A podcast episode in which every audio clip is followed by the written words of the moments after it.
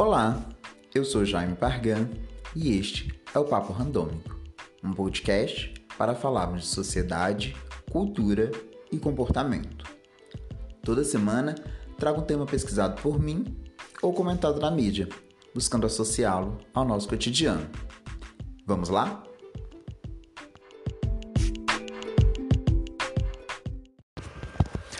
Olá, papolinos e papoletes! Estou de volta aqui com vocês na sexta semana desse papo randômico para falar o que nós viemos fazendo semanalmente, que é discutir assuntos, opiniões, enfim. Hoje é dia 11 de junho, é uma quinta-feira e eu não sei se vocês, assim como eu, já chegaram naquela fase de perder um pouco a referência de que dia da semana vocês estão, de que data vocês estão, e eu tenho vivido isso nesses últimos dias. Eu acho que muito em virtude do tempo, daqui a nove dias eu completo exatos 90 dias de isolamento social mas eu tenho percebido que na principalmente na, na TV é, a sensação desses últimos dias tem sido uma, uma, uma sensação de revival dos primeiros dias. É, um aumento de casos muito crescente no país todo, é, a flexibilização aí de comércio e as pessoas cada vez menos aderentes ao isolamento, o que às vezes me parece natural pelo tempo e as pessoas vão ficando ansiosas e querem voltar à vida normal logo, mas ao mesmo tempo isso causa toda uma ansiedade de meu Deus, como que vai ser? É, e todas essas ansiedades dos primeiros dias, mas estamos aí tentando viver um dia de cada vez para passarmos por isso é, da melhor forma, né? E também nos últimos dias, se você usa TV, internet, rede social, qualquer meio de comunicação possível, eu acho, no mundo nesses últimos dias, para você, o nome George Floyd não é uma novidade. É, muito se falou aí da grande repercussão do caso George Floyd.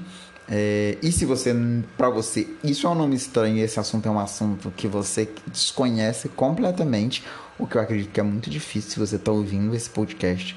É... Perceba-se, porque é um assunto muito em alta e muito importante, obviamente, mas que não é um assunto novo. George Floyd é um assunto que o caso de George Floyd foi um, o caso que nos últimos dias permitiu que fosse jogado luz a um tema que já é muito discutido e muito é, pauta de preocupação para as comunidades negras. Então, mais uma vez, se o assunto para você é um assunto completamente desconhecido, é importante parar agora e pensar e tentar entender por que eu não estava olhando para esse tema nos últimos dias. Mas tudo bem se você não estava e para que a gente continue batendo esse papo, eu vou contextualizar sobre o caso. George Floyd é um homem negro que foi assassinado em Minneapolis, nos Estados Unidos, por um policial branco. Esse policial, ajoelhado no pescoço de George Floyd, permaneceu mesmo enquanto George Floyd dizia que não conseguia respirar, ele permaneceu por cerca de 8 minutos e 46 segundos ajoelhados, ignorando o apelo de George Floyd e dos pedestres que estavam ali no momento e que alertavam o policial da dificuldade que George Floyd estava de respirar. E se você não viu esse vídeo e você vê, é muito é, é possível que você perceba de certa forma o conforto ou o pouco incômodo que esse policial tinha em ser visto naquela posição, em estar sendo filmado em um vídeo que tomou aí o mundo e realmente ele não demonstra nenhuma preocupação em estar ali naquele momento. E isso é um dos aspectos que chamam a atenção né, é, diante da situação. E aí, vários podcasts, vários canais, enfim, muita gente vem falando sobre o caso nos últimos dias. E eu já vinha pensando em falar sobre, mas eu não sabia o que falar ou o que dizer sobre. Por quê? Porque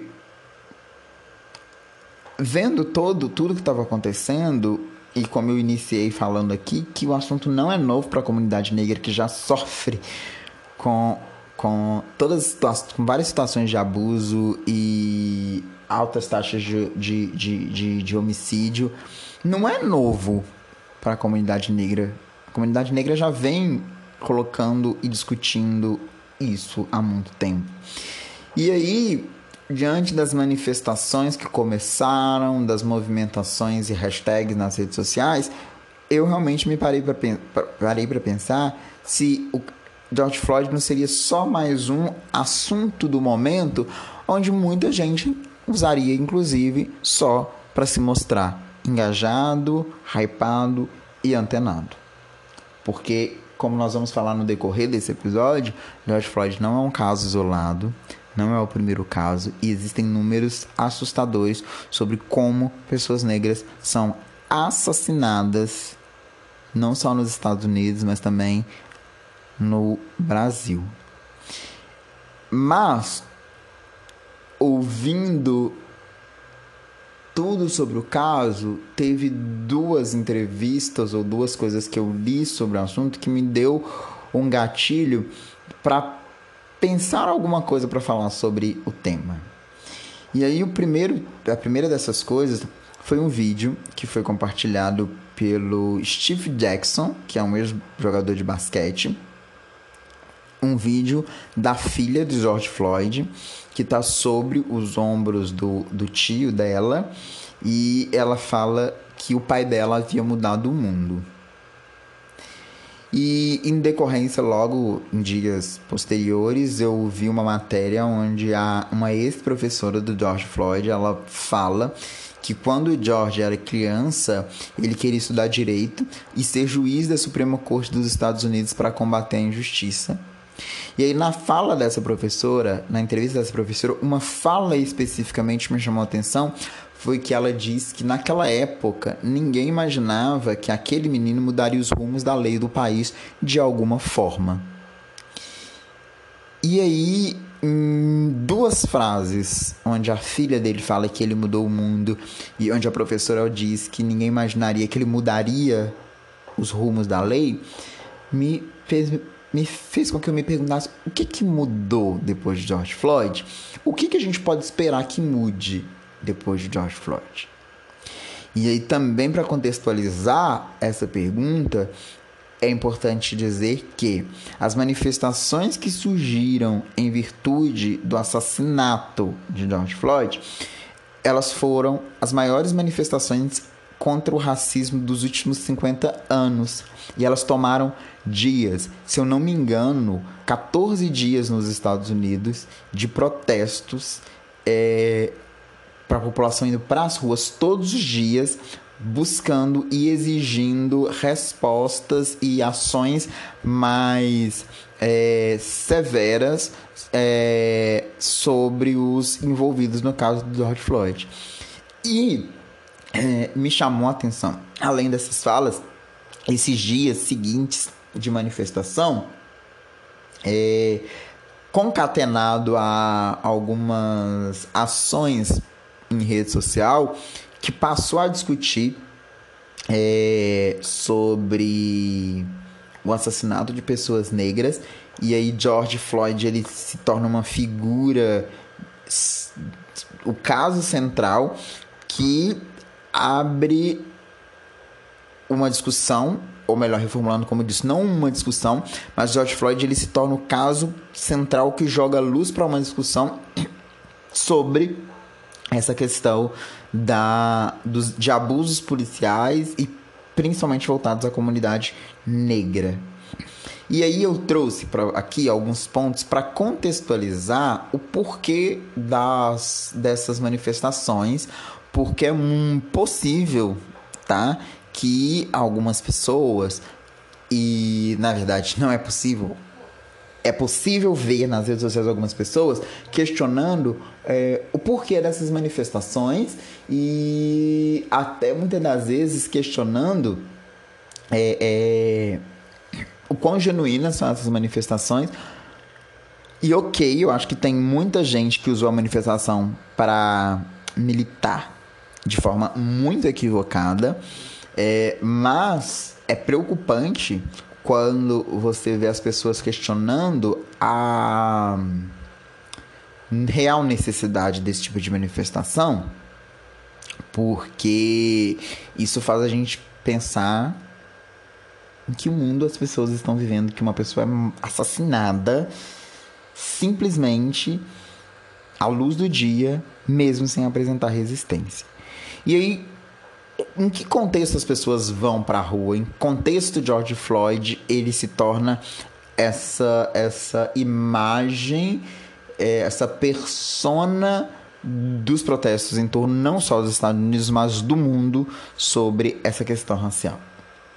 É, e aí, dentro dos pontos, George Floyd, que, dos pontos que chamam a atenção para que essas manifestações aconteçam, é que George Floyd mesmo já imobilizado pelo policial que estava ajoelhado sobre o seu pescoço, ele avisa que ele não consegue respirar e ele repete isso por várias vezes. Inclusive, essa fala ela é repetida em várias manifestações, tanto no, no, nos Estados Unidos como aqui no Brasil, onde as pessoas repetem essa frase de George Floyd, que é eu não consigo respirar, eu não consigo respirar, eu não consigo respirar. As pessoas que estavam assistindo a cena, elas avisam aos policiais que o homem parecia estar agonizando, mas mesmo sem oferecer resistência, mesmo já imobilizado, mesmo não estando armado, o policial não retira o joelho do pescoço do George Floyd. E aí, quando é, o apoio polici o, o apoio médico chega, se eu não me engano, aqui agora, ele já estava morto, ele morre logo em, em, seguida a chegada do auxílio do auxílio médico. Então George Floyd ele não foi morto. A gente não pode falar sobre a morte de George Floyd. A gente precisa falar sobre o assassinato de George Floyd. E quão confortável esse policial esteve em assassinar um homem na frente, inclusive, câmeras, porque as pessoas estavam ali filmando. E aí, obviamente, é... as pessoas se tornam curiosas sobre quem é George Floyd, quem é esse homem. E aí, nas redes sociais também viralizou um vídeo é, onde George Floyd ele se mostra preocupado com a geração mais nova e ele afirma que essa geração estaria perdida em virtude de envolvimento com tiroteios e crimes. Então George Floyd ele passa a ser apontado também como um ativista contra a violência da qual ele foi vítima. E, obviamente, também juntamente com esse vídeo viralizaram ou repercutiram algumas matérias sobre questionamentos. Eu vi uma matéria, inclusive, que eu não preferi não ler porque é, é, é, é diante do que diante do, dos fatos acho que não era o que era para ser discutido, não era uma matéria que deveria ser citada no momento, que era de que George Floyd tinha o, o era tinha lá a Covid-19, tinha contraído Covid-19. Eu não sei se a matéria, eu vou ser bem sincero com vocês, eu não li. É, é, é, é para entender se a matéria tentava dizer que, enfim, que a morte, que alguma questão envolvendo o Covid poderia ter, ter facilitado a morte dele ou não. É, mas eu não li porque eu achava. Eu li, quando eu vi a manchete naquele momento, eu achei que, tipo. Velho, não era uma pauta relevante diante da situação em que a morte foi causada. Né? É, e uma outra questão é que, inicialmente, os policiais que foram envolvidos é, é, no caso, eles foram apenas afastados. Eles não tiveram nenhuma punição imediata. Mesmo o vídeo é, caindo na, na, na, nas redes sociais, na internet, logo após o, o, o ocorrido. É, e só após a virilização desses, desses, desses vídeos, os envolvidos na operação eles foram demitidos. Né? O que deixou as pessoas do mundo todo indignadas é, pela por quão pequena é a pena perto da morte. Um homem que foi assassinado publicamente e as pessoas envolvidas simplesmente são demitidas. Simplesmente são demitidas. E aí, é, é, com isso, boa parte da população de Minneapolis, que é a cidade onde, onde é, é ocorreu, e aí, diante da repercussão nas redes sociais, milhares de internautas passam a pedir a prisão dos envolvidos. Inclusive, o próprio prefeito de Minneapolis se manifesta questionando por que esse, esses os envolvidos não estavam presos. E aí, após alguns dias, e aí a população vai para a rua e, e começa a grande manifestação do, é, em torno do, do, da, do caso. E aí, após alguns dias de manifestação, em, em resposta, nós podemos dizer, é, é, a, ao pedido da, da, população de que medidas mais severas fossem tomadas para o caso, o, o policial, que é o que ajoelha o, sobre o, o George Floyd, ele é indiciado por homicídio, é, mas ainda assim com eles têm os graus lá no, na, na no, nos Estados Unidos. Então, ele primeiro é indiciado por homicídio é, é, de grau 3, se eu não me engano, que é um, um dos mais leves. E aí, depois, também, em resposta às manifestações, eles, ele passa a ser indiciado por homicídio em grau 2. E aí se aperta um pouco mais a, a, a a sanção em torno do caso após essas manifestações, né? E também como é, eu disse, George Floyd não é um caso isolado e o, o conforto, como eu disse no início, o conforto do policial ali no ato do, do assassinato de George Floyd demonstra isso. E aí a gente, eu quero falar para vocês também um pouquinho sobre alguns números que fazem a gente pensar o porquê que esse policial ele não não se sentiu no momento ameaçado, né? É... Por porque não existe nenhuma nenhuma ali nenhuma e são 8 minutos e 46 segundos. São 8 minutos e 46 segundos. Não foi um caso de em que ele agiu por impulso ou por emoção.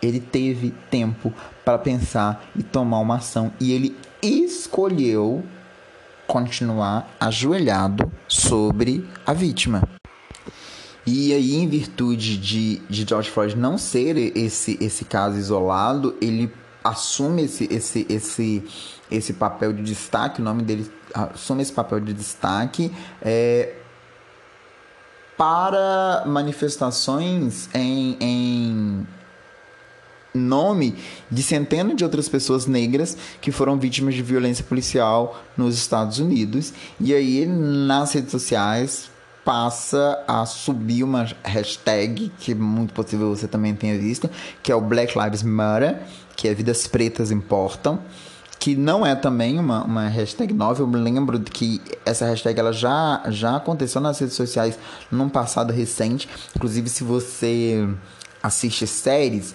tem uma série que chama Orange is Black, em que uma personagem é, eu não lembro o nome da atriz, mas a personagem é a Pussy, que é uma presidiária e ela ocorre uma, uma, uma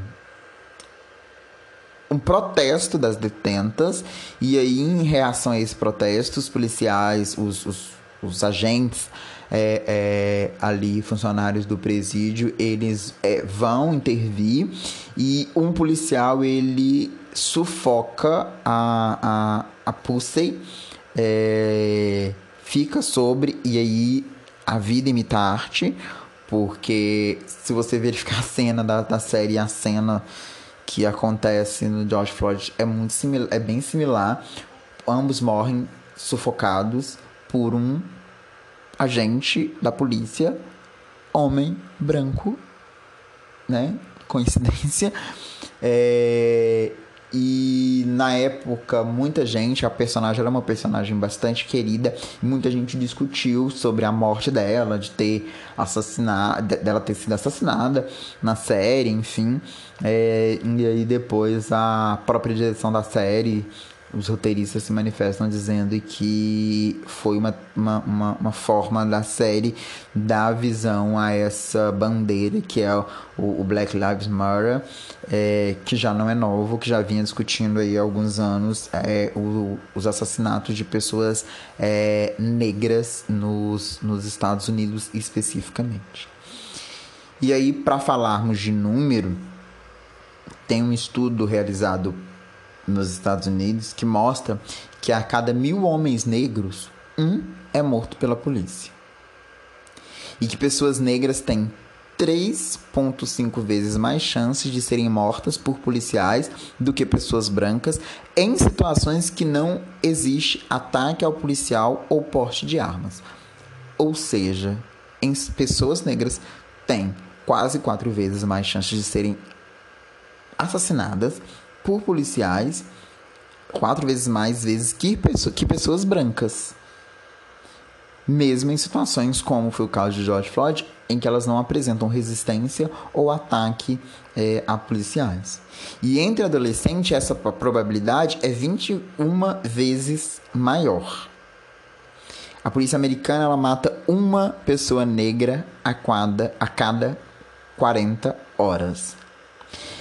E aí, como eu disse, volto a dizer sobre o quão. Eu não sei se eu posso dizer impressionante, mas um quão, quão incômodo, acho que eu posso dizer, o quão incômodo é, é ver que o policial que assassinou o George Floyd, ele se sente ali é, confortável, ele não se sente é, é incomodado com a situação, é que Existem dados que apontam que a polícia americana mata cerca de 1.200 pessoas todos os anos e cerca de 99% dos casos, os policiais eles não são acusados de nenhum crime. E aí eu te pergunto, quantos George Floyds já passaram sob os joelhos deste mesmo policial? Quantos George Floyd nós podemos dizer que já passou pelos joelhos deste mesmo policial? E tem uma coisa aqui que eles não são, eles não são acusados de nenhum crime, eles matam e pronto, e seguem matando. E se você não tem uma memória fraca, ou se você não tem memória seletiva, porque existe também uma memória seletiva correndo por aí das pessoas lembrarem só aquele que convém, é que nós estamos falando de uma coisa chamada excludente de licitude, que inclusive foi bandeira de campanha política em 2018. Sabe aquela coisa da polícia não ser investigada por crimes cometidos durante o trabalho? Se você não tem essa memória seletiva, você vai se lembrar que isso foi pauta de campanha política. E é por isso que nós falamos também, para não dizer que não falamos de flores, vamos falar do Brasil, onde 11 a cada 100 mortes violentas intencionais são provocadas pela polícia. Isso segundo o anuário do Fórum Brasileiro de Segurança Pública de 2019. E eu quero que vocês prestem atenção nesse dado que eu vou falar pausadamente, tá? No Brasil, os negros representam cerca de 75,4% de mortes pela polícia. Por que, que eu te disse para prestar atenção nesse dado? Junto com essa hashtag que foi a Black Lives Matter, algumas pessoas tiveram a falta de noção ou, ou, ou, não sei que nome que pode dar isso, de levantar aquela questão de gente, mas todas as vidas importam todas as vidas importam, mas neste momento nós estamos falando das pessoas negras que representam 75%, 75,4% de mortes pela polícia. E se você é essas pessoas, é, se você agrupa esse, esse grupo de pessoas que pensam que todas as vidas importam e ó, olha mais a galera querendo palco porque tudo é racismo, porque é mimimi, por, porque isso e porque aquilo. E você não percebe por que, que nesse momento é realmente muito importante falar sobre vidas negras e corpos negros que são violentados todos os dias. Você precisa se perceber e principalmente perceber o seu local de privilégio. E eu não vou me abranger aqui muito nessa questão é, do local de privilégio e de também da isenção, porque em, em, em situações de, de, de, de, de, de grande repercussão como essa, se você resolve ser neutro, muitas das vezes você tá do lado do opressor, tá? E aí, ah, mas eu não posso falar de racismo porque eu sou uma pessoa branca e não é o meu lugar de fala. Pau no cu porque isso não é desculpa para você não falar sobre esse assunto, mas eu vou te indicar um episódio aqui no podcast onde eu falo de local de fala. Então, para não, não, não, não me estender muito no tema, pausa aqui se você pensa assim, volta, ouve, se informa, porque é um conteúdo feito para você. E aí volta pra gente continuar o nosso papo de uma forma em que você consiga compreender e entender o porquê que é importante falar e principalmente quando nós temos dados tão alarmantes que fazem realmente é, ser importante trazer esse tema, trazer esse tema não, dar luz para esse tema e trazer esse e fazer esse tema ser um tema de discussão normal para todo mundo. Porque, meu amor, é, Falar sobre racismo é um papel branco, tá? Do branco. Porque foram, foram os brancos que foram racistas, tá? Os negros não se colocaram nessa, nessa posição, não. Tá? Então vocês que trabalhem para corrigir a merda que vocês fizeram ao longo da história. Tá? E façam isso muito com essa consciência de que é, o problema do racismo é um problema de vocês e não passem, não criem como é, é, ir na internet, fazer texto e colocar hashtag, colocar quadri, quadradinho branco no, no que você merece no, no, Instagram, que você merece pau que palma pra isso. Não, porque você não merece, não, tá? É um papel que deve ser, que deve ser feito mesmo. Então não queira biscoito por estar tá fazendo o básico, tá? Porque isso é básico passado esse, esse, esse momento de, de emoção e voltando aos pontos aqui que eu quero falar com vocês sobre as manifestações, é que, como eu disse, é, o caso não é, o caso de George Floyd não é um caso isolado e a situação de, desses dados que nós falamos aqui sobre a morte e, e, e, e, assassinato de pessoas negras, ela não é uma situação que é exclusiva dos Estados Unidos. Né? O racismo não é, é algo que é exclusivo dos Estados Unidos.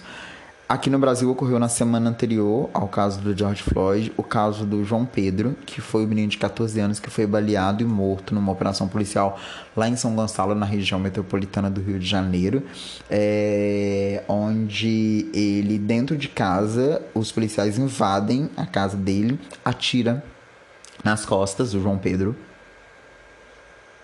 E mais. É... Eu não sei se tem algo mais absurdo. Eu não sei se tem algo mais absurdo, mas a história é toda absurda. Mas é, depois de atirarem no João Pedro, eles tiram o corpo de João Pedro dentro da casa dele, no helicóptero, e somem com esse corpo, sem dar a menor satisfação para a família do menino, que fica 12 horas sem saber, sem saber aonde que o corpo do João Pedro estava, e só depois desse tempo eles descobrem, eles são informados que o corpo do João Pedro estava no IML, né? E por coincidência, mais um corpo negro, né? Mais um corpo negro é... sem ser no mínimo respeitado, né? E aí tem um outro episódio em que a gente fala aqui sobre meu corpo, as minhas regras, mas que não funciona, não funciona para todo mundo, né? Porque corpos negros são violentados diariamente sem que lhes sejam dados os direitos de serem seus diariamente. É... E além do João Pedro, a gente pode falar de uma lista de, de casos de pessoas coincidentemente, e assim, uma pura coincidência, negras.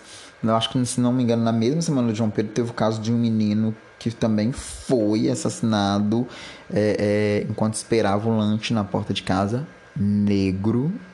A gente teve, se eu não me engano, ano passado, o caso em que a polícia é, é, atirou com um fuzil no carro de uma família inteira e onde o pai morre negros. Então, meu amado, nós não estamos falando de uma coincidência ou de um caso isolado, a gente está falando de uma de um comportamento que visa pessoas negras.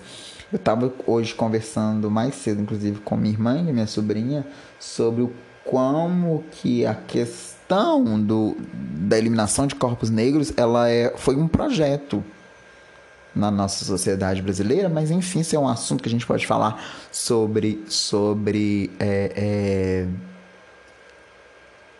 num outro episódio, mas eu tô pegando isso aqui só para dizer que quando eu falo de que esses casos não são coincidências, é de que desde sempre, desde sempre, eliminar corpos negros é um projeto social no país tá? E aí, se você também tá ouvindo e pensando, nossa, que absurdo, mas mimimi, é... amigo, a história não é aquela história bonitinha que a gente sentou na porta da. que a gente sentou na sala de aula e algumas pessoas nem se fizeram para prestar atenção, não, tá?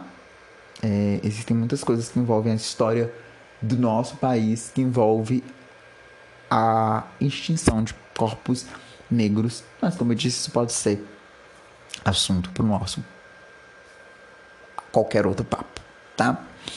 É, um outro ponto aqui sobre as manifestações que foi também muito dito e falado é que algumas pessoas é, questionaram a, a, a, a, legitimidade, não sei se a gente pode dizer assim, dos protestos estarem acontecendo no meio do, da crise de saúde do, do, do, coronavírus. Então, obviamente, são manifestações, como eu disse, manifestações que, que, que reuniram muitas pessoas e que ocorreram durante muitos dias é, lá nos Estados Unidos é, e no meio da pandemia do país onde mais de 100 mil pessoas já morreram vítimas do coronavírus.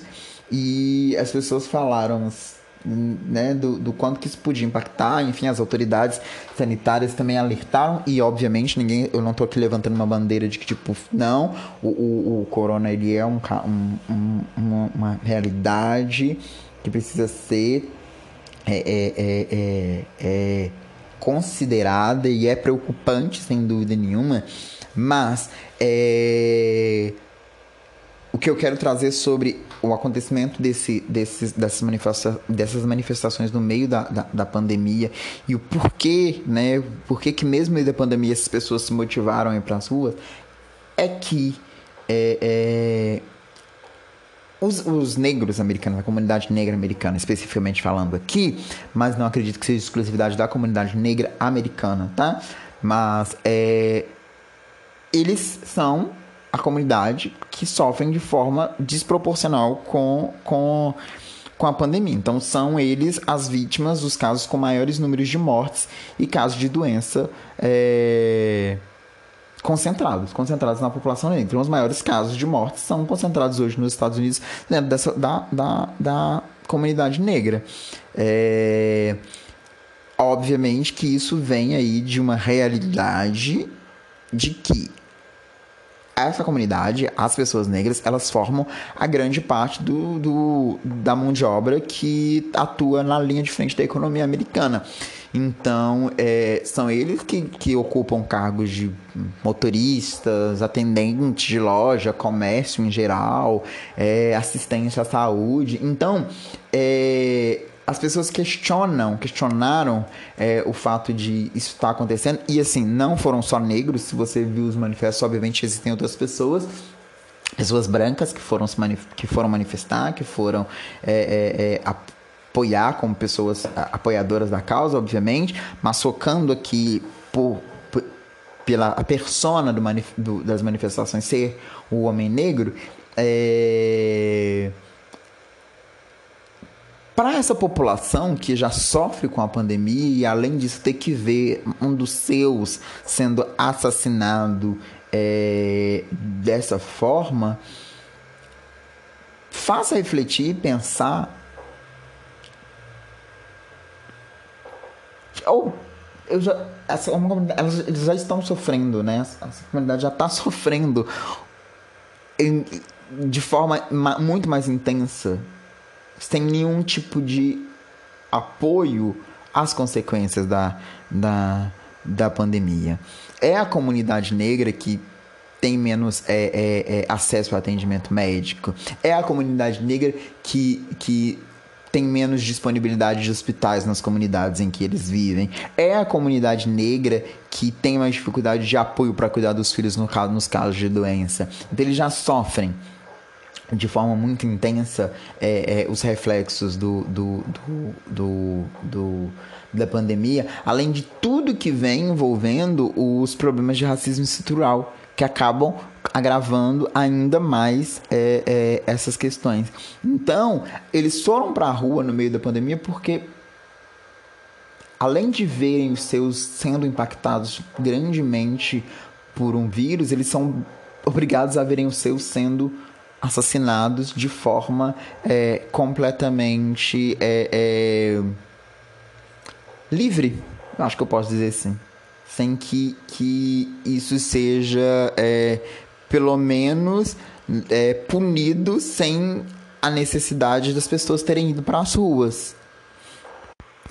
E aí, dado a vulnerabilidade, é, tanto social das, dessas pessoas, das pessoas negras, é, o outro motivador que, né, que, que, que começa a dar força para que as pessoas comecem a, a, a, a reivindicar de forma mais intensa, com mais força sobre essas questões, é que pessoas brancas, mesmo violentas, não costumam ter o mesmo tratamento que foi dado é, é, ao George Floyd. Então, é, é comum que pessoa, ver pessoas negras e latinas sendo agredidas ou assassinadas, é, é, mesmo, como eu disse, sem evidências ou sem resistência ou sem apresentar nenhuma resistência.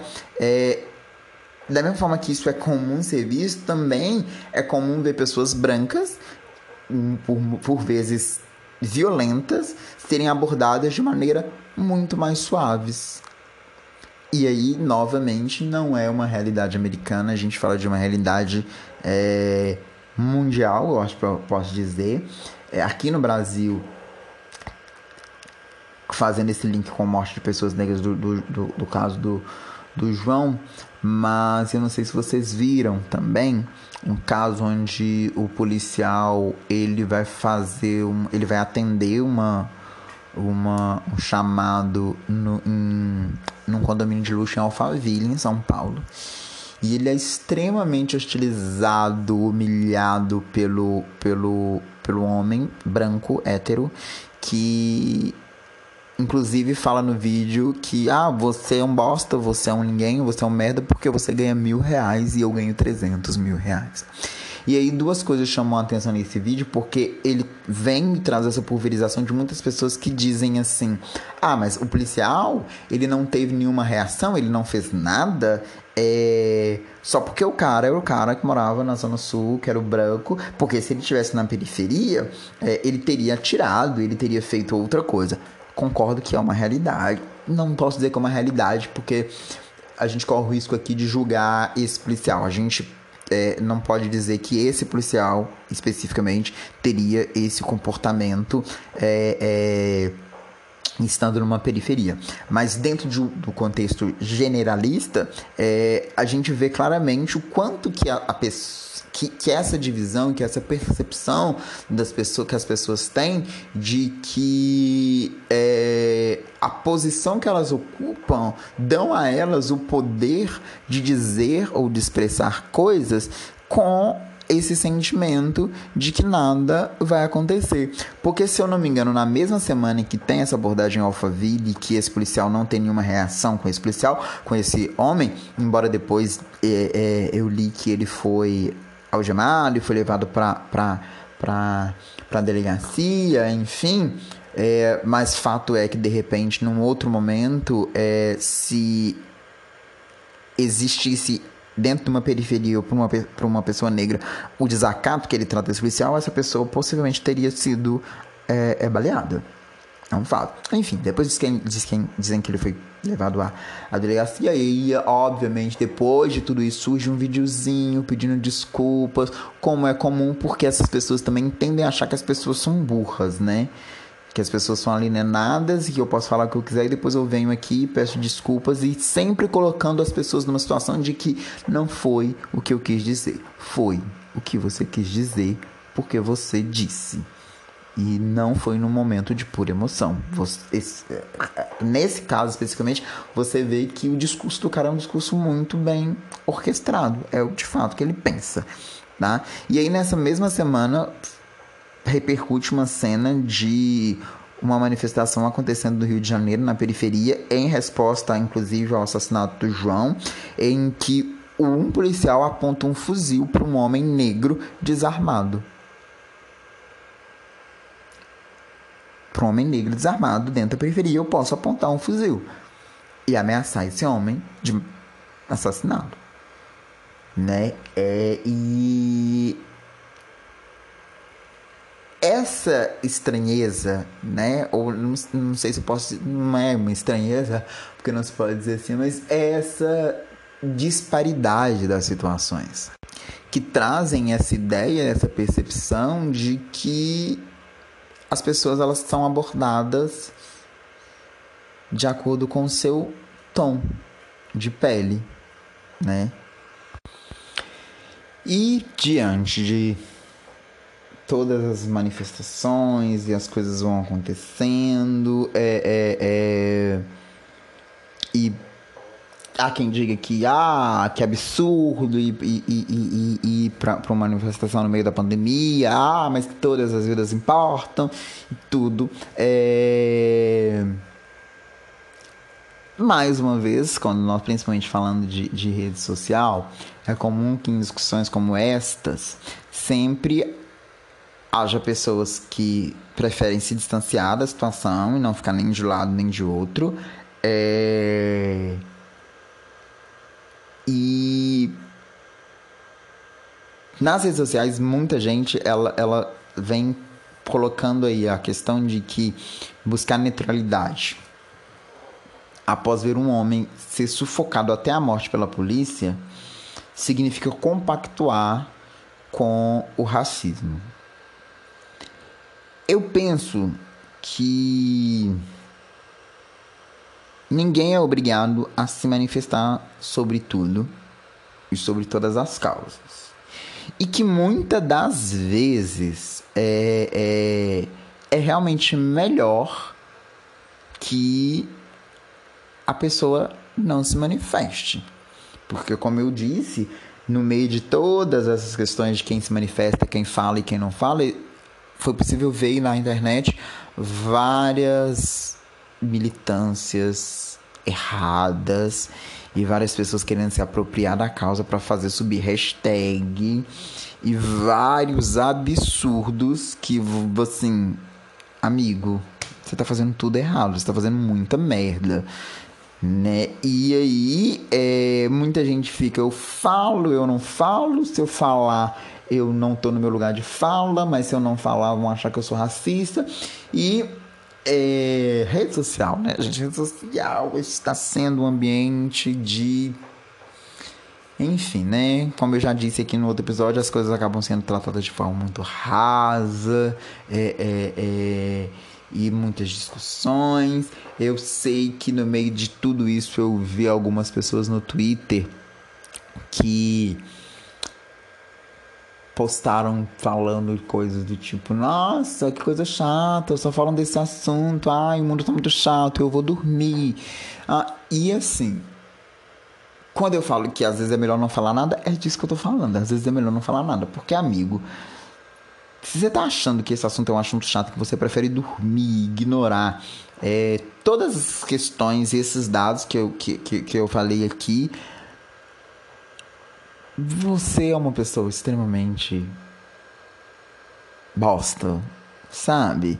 É, é, embora eu acho que você não precisa, como eu disse, se manifestar sobre tudo, em situações como essa, se você não quer fazer parte da solução, você acaba fazendo parte do problema. Então, muitas das vezes, quando você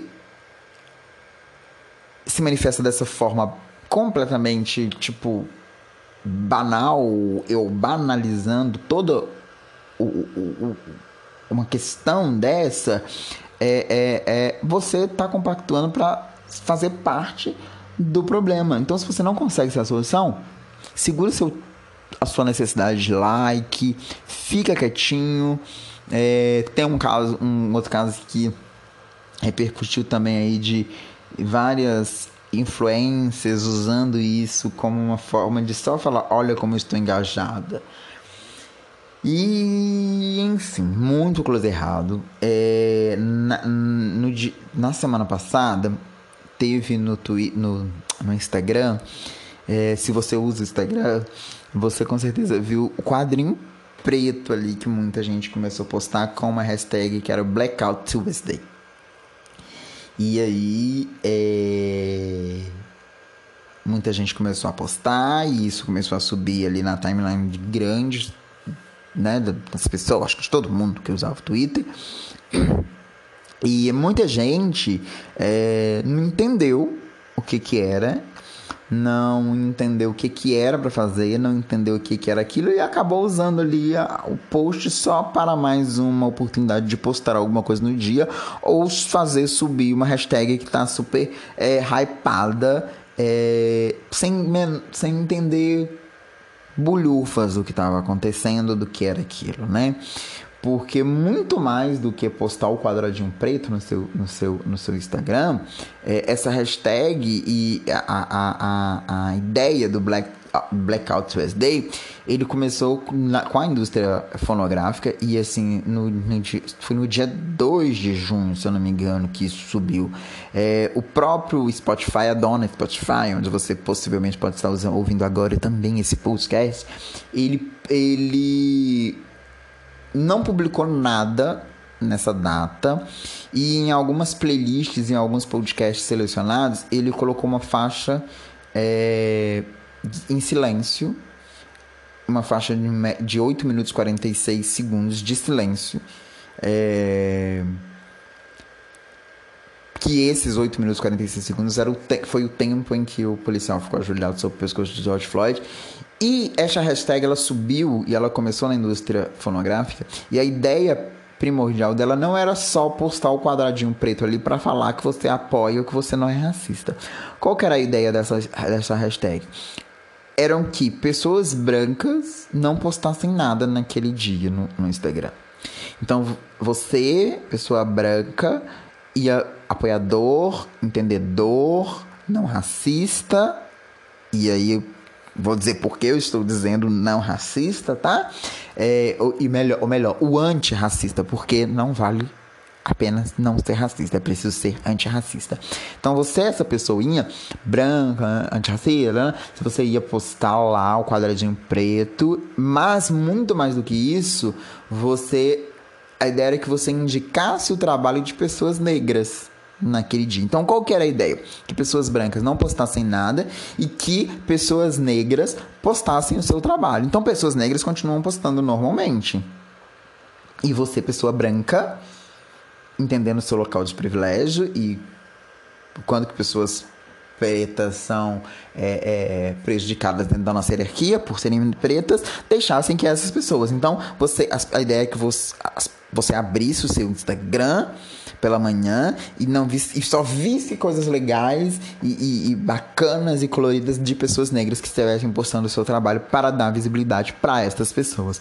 Mas mais uma vez, como toda hashtag na, na rede social, só serviu como uma, uma, uma hashtag nada mais do que isso. Inclusive, muitas, algumas pessoas até falavam, ah, mas tudo, tá tudo negro e tal. E aí é uma reflexão, meu amor, para você pensar que se nesse dia, tá? Se você só viu telinha preta no, no, no seu Instagram, é porque você não segue pessoas negras porque pessoas negras continuaram postando a vida delas normalmente, com vida que seguiu pra, pra, pra, pra eles. Então, vai essa reflexão se você foi uma dessas que achou que só tava tudo preto no Instagram, é porque você não segue pessoas negras, tá? E então, é, no final desse podcast eu vou indicar alguns trabalhos de pessoas negras para que você possa seguir, sair da sua bolha, porque também é importante.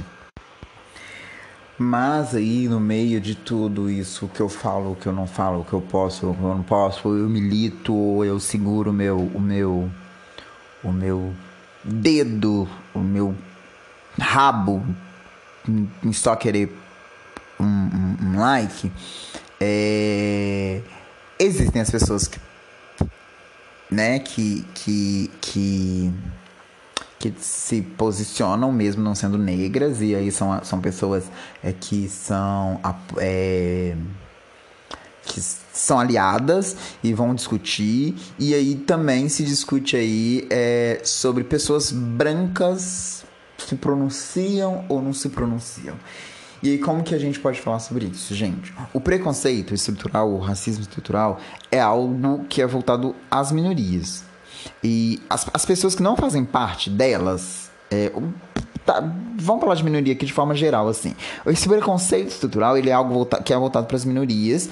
E então, as pessoas que não compõem, que não são desses grupos, não compõem esses grupos, elas deve, não devem tomar esse local de fala. Mais uma vez, vou dizer que temos um episódio aqui falando sobre isso, que é você falar a partir do seu local de pertencimento, mas você pode falar. Todo mundo tem local de fala, tá? É, Sendo assim, a opinião de pessoas brancas sobre o que é ou não é racismo, ela não é válida. Por quê? Porque o branco, ele, ele, ele, ele não vivencia o racismo para falar o que, é, o que é racismo. Ele pode falar sobre, a partir do seu local, como lidar com o racismo, tá? Mas isso não significa que elas devem ficar caladas de, diante de situações como estas, porque se você está numa situação onde você está vendo um caso de, de preconceito, de racismo, de homofobia, de transfobia, e você também não se posiciona e você não faz com que as pessoas que estão ali envolvidas nisso se sintam desconfortáveis em, em, em serem homofóbicas, transfóbicas, é, racistas, você está só promovendo um desserviço para a sociedade. Né? É, e não falar sendo uma pessoa branca, é não falar sobre racismo, é, muitas das vezes é, faz com que o racismo ele só, só se fortaleça. Tá? E aí também vale alguma, uma, uma reflexão sobre é, pessoas brancas, muitas, algumas vezes que viram falar do assunto, muitas das vezes, na verdade, é porque elas não desejam mexer no sistema e intentam manter ali os seus locais de privilégio. Então, essa pessoa que está acordando e falando, nossa, que mundo chato no Twitter, sabe? Falando, nossa, as pessoas só falam disso. Às vezes são pessoas que não querem falar disso, e muitas das vezes as pessoas que falam, que alegam que não vão falar porque não são locais não é o seu local de fala, na verdade, são pessoas que só não querem mexer no, no, no, sistema e não querem falar, porque não falando elas não dão visibilidade, elas se permanecem confortáveis dentro das, da, da, vida que elas vivem e, e, e, acham que tá ok não dizer, né? É, é, é... Porque assim, o branco, ele. Como eu, pessoas brancas elas podem é, é, é, falar sobre, sobre racismo né? É, eu acho que a questão até que até um tempo atrás é, todo esse discurso sobre racismo ele permitia um espaço muito raso, né? Então tipo ah era o suficiente a pessoa branca ir lá e dizer assim ah racismo é ruim e ficar por ali, né? Mas agora a gente tem vivido movimentos, situações e, e, e manifestações que é onde não cabe mais só isso, sabe? É, é, não cabe mais só falar, ah, o racismo é, é, ruim, né? E pessoas brancas vão falar porque o racismo era um problema dos brancos. E não é um, um problema dos negros, ele é um problema criado por pessoas brancas. E aí, muitas das vezes, as pessoas elas estão tomando uma, uma posição de exigir posicionamento de pessoas pretas. E pessoas pretas elas já se posicionam é, diariamente sabe? A comunidade negra é, é, é, já faz diariamente. E o racismo é, um problema que não é nosso. Não é nosso. Não fomos nós que nos colocamos na situação né, de favorecimento do racismo. Então, há que se pensar sobre o posicionamento que você, enquanto pessoa branca, pode assumir diante disso. E principalmente quando a gente fala do antirracismo, o antirracismo ele precisa ser um movimento branco. Ele precisa é, é, é, ser um, um movimento, uma bandeira levantado pelos brancos. Por quê? Como eu já disse, foram vocês que fizeram isso com a gente. Inclusive, se há pessoas pretas que são racistas, porque isso também acontece, muitas pessoas é, pretas são racistas, é, é, ou desconsideram a existência do racismo porque se colocam numa situação de tipo, eu nunca vivi, é, vivenciei o racismo, e o fato de você, negro, nunca ter é, é, passado por uma situação de racismo não coloca que o racismo não existe, porque o mundo não gira em torno desse seu umbigo, é, se existem pessoas pretas racistas, a culpa também é de vocês. É de, dos brancos que sempre colocaram essa, essa, essa ideia de subalternidade é, das pessoas. Entendeu? E o Brasil ele já sofre muito com essa demora das pessoas de se aceitarem e se entenderem negras. Né? E aí eu não quero falar sobre o racismo, não quero falar sobre o antirracismo, mas ver pessoas que não são negras e que geralmente são obcecadas por música negra, cultura negra e pessoas negras ficarem em silêncio diante de assuntos relacionados a negros é realmente muito questionável para mim. E se você que está ouvindo isso agora se sente atacado, eu estou falando sobre você. Então, melhore. Como eu disse, perceba-se. Perceba-se o porquê que, que, que você se mantém ou quer se manter é, confortável no seu local de conforto é, é, é, sobre esse tema. E assim, você não tem a obrigação de ensinar a, não, a ninguém a não ser racista. Mas enquanto cidadão, eu entendo que existe uma obrigação de se posicionar e colocar uma pessoa racista ou que emite discurso racista, homofóbico, transfóbico, em uma situação desconfortável. É, é, porque se essas pessoas, onde, no círculo que você vive, você tá ali, você ouve esses comentários, essas pessoas se sentem confortáveis em emitirem piadas racistas, comentários racistas, em ser racista, é porque ninguém nunca colocou ela numa situação de desconforto sabe? É, é, é, e aí, muitas das vezes, é preciso que você saia de, do, do, seu lugar de conforto para também tirar aquela pessoa do local de conforto que ela, que ela tá. Porque a branquitude até hoje ela é muito frágil porque ela não é questionada. Da mesma forma que o machismo e, e, e a transfobia, eles não estão acostumados a serem é, é, é, colocados numa, numa situação de questionamento sobre as ideias e sobre as, as, as, as, as colocações que eles, que eles fazem. E quando isso acontece, eles vêm com argumentos extremamente rasos e com a ideia de que é mimimi e de com a ideia de que, ah, porque na minha época, na sua época, porra nenhuma.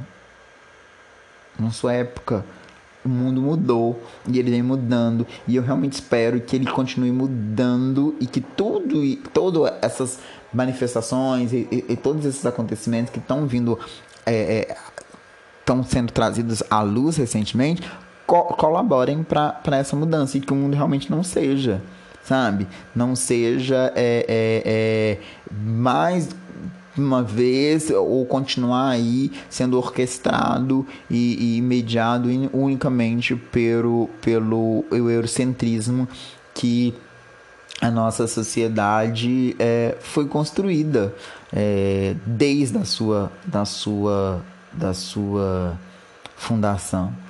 E assim, gente, todo mundo é, foi racista ou, ou, ou, pode ter sido racista, sabe? É, é, ninguém nasce desconstruidão. É... Todo mundo já emitiu o discurso racista, mas essas discussões e essas movimentações e essas manifestações, todas essas, elas precisam fazer com que a gente se questione por que, que a gente naturalizou isso, sabe? Que a gente naturalizou, naturalizou termos, expressões, colocações que precisam ser revistas, sabe, para a nossa, nossa história e para que a gente consiga continuar caminhando como ser humano e tentar evoluir, pelo menos, é, é, é, é, um pouco, sabe, diante de tudo que a gente vem, vem, vem vendo e entendendo como sociedade, né? E aí, posto, espero que eu tenha conseguido ilustrar para você os porquês e, e, o que veio é, intencionando aí essa, essa, essas manifestações e tudo. É, mas a indagação inicial desse episódio foi o que mudou ou o que a gente espere, né? Espera que mude aí com, com todas essas manifestações em torno do, do, de todo mundo.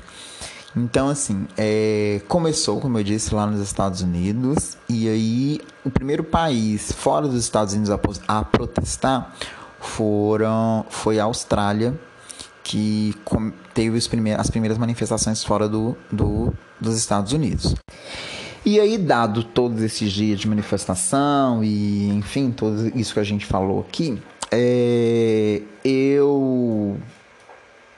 me fiz essa pergunta de o que vai mudar e o que mudou.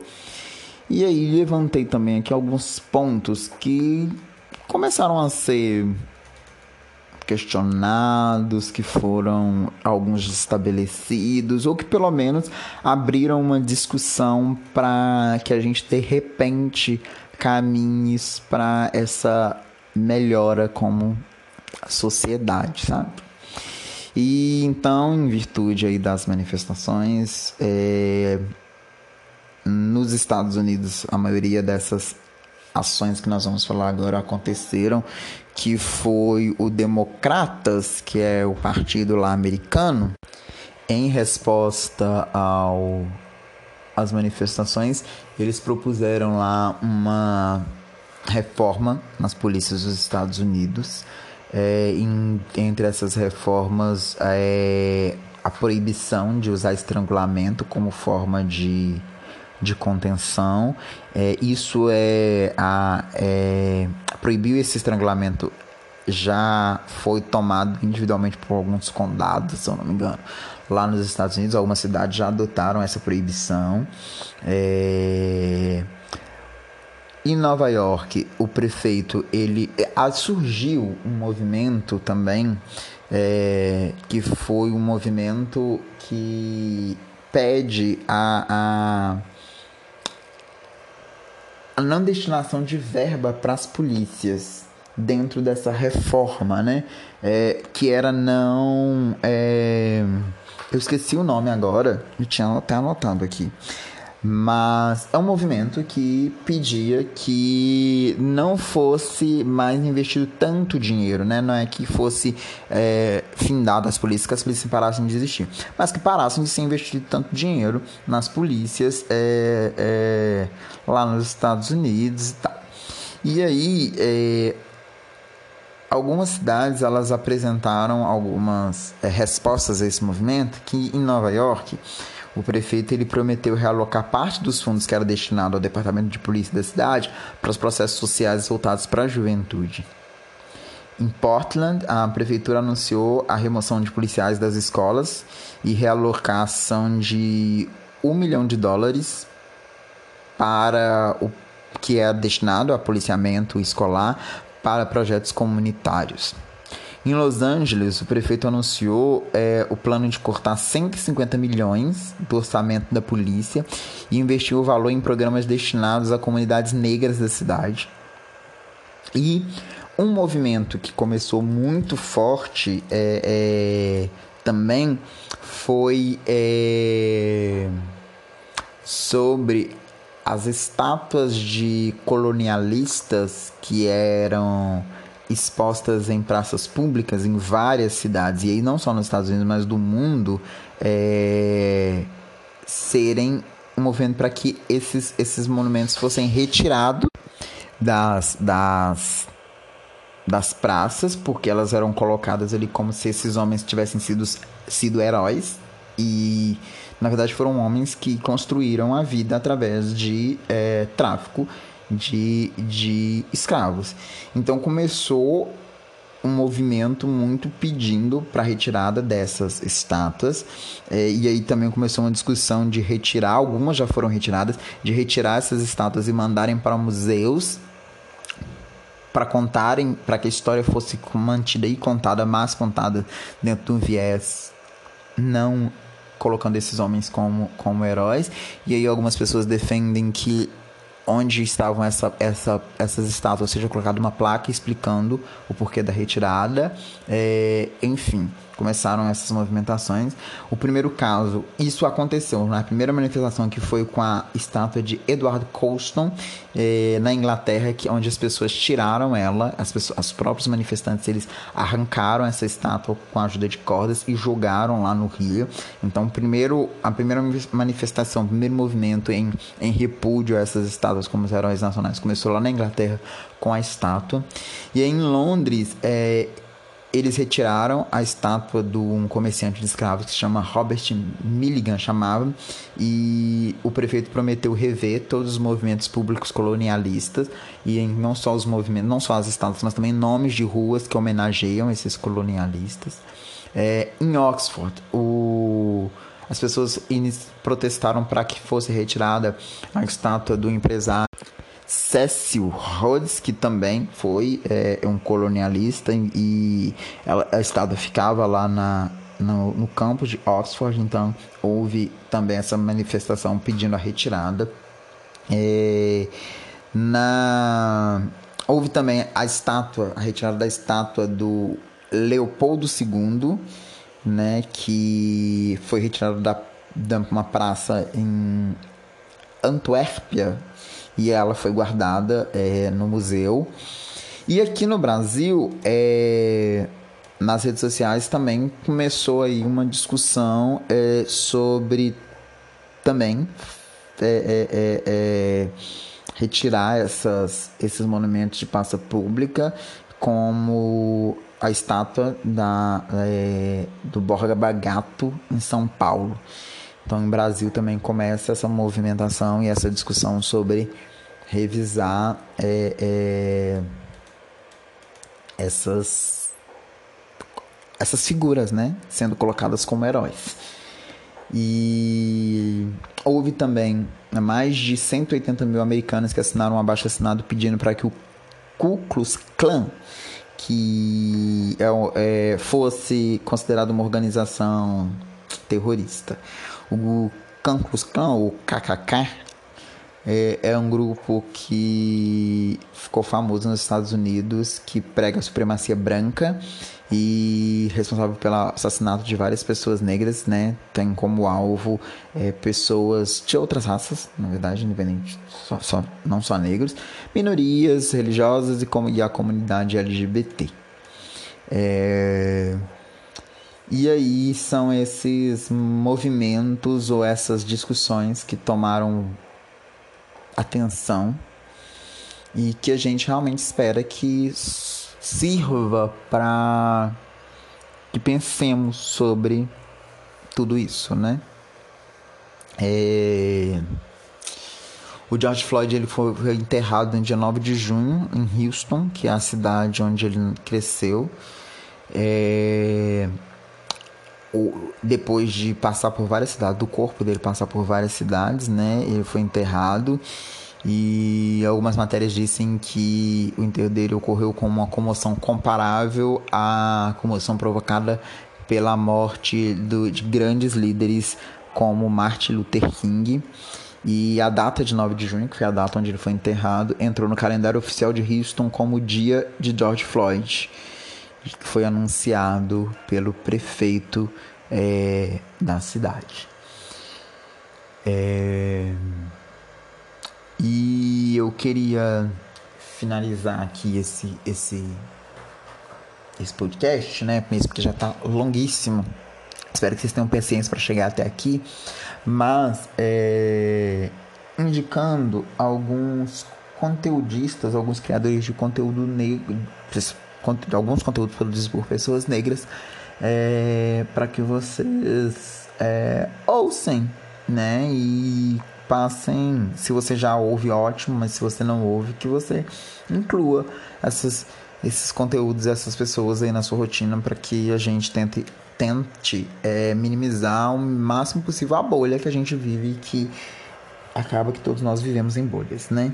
Então eu queria indicar aqui hoje para vocês um podcast que é o LecoCast, que é produzido por um, um podcaster aqui de BH também que é negro e ele também levanta muitas questões sobre cultura negra, sobre esses posicionamentos. É, tem um episódio dele que eu amo, mas ou são todos, mas tem um que, que é muito legal, onde ele fala do, do, do cinco, da lei dos cinco minutos, que é. Enfim, ouça lá, eu não vou dar spoiler aqui. É e ele fala com muito humor de todos esses temas. Então, ouça Leco Casting, siga também nas redes sociais, LecoCast, Leco com K. E, e consuma o conteúdo dele que é muito bacana. Eu tô é, assistindo um canal no YouTube agora da Gabi Oliveira, que é uma negra e uma youtuber negra, e ela também fala muito sobre é, questões negras, enfim. É, é, é, e ela também tem um podcast que chama Fetos. Então ouça e, e, consuma o conteúdo dela, que é muito bom. Um também que canal no YouTube que chama Papo de Preta, que é por duas, duas youtubers negras também. E elas são explicam muitas coisas assim é, é, é, é, sobre colorismo, enfim, muita coisa. Então, também Papo de Preta, no Instagram também Papo de Preta. É, vá lá, siga, conheça melhor o conteúdo. E eu já disse aqui num outro, num outro episódio, mas vou dizer, e aí se você não conhece, realmente pense porque que você não conhece, porque é muito conhecida que é a Jamila Ribeiro, que tem vários livros aí que fala muito sobre racismo estrutural e todas as questões. E então siga ela Jamila1 no Instagram e consuma o conteúdo dela também no YouTube. Tem muitos vídeos dela falando sobre muitas coisas que são muito interessantes, tá? Então, sendo assim, eu finalizo esse podcast hoje, que tá, como eu disse, vai estar tá longo, mas eu espero que eu tenha conseguido falar para vocês, a gente tenha conseguido dividir e passar esse momento de uma forma bastante é, é, proveitosa, embora o assunto de hoje não tenha sido dos melhores assuntos, né? É, siga o podcast nas redes sociais, Papo Randômico, no Instagram. Coloque lá o que você achou do episódio, mande sugestões. Enfim, vamos nos comunicar por lá. E até a próxima semana. Um abraço.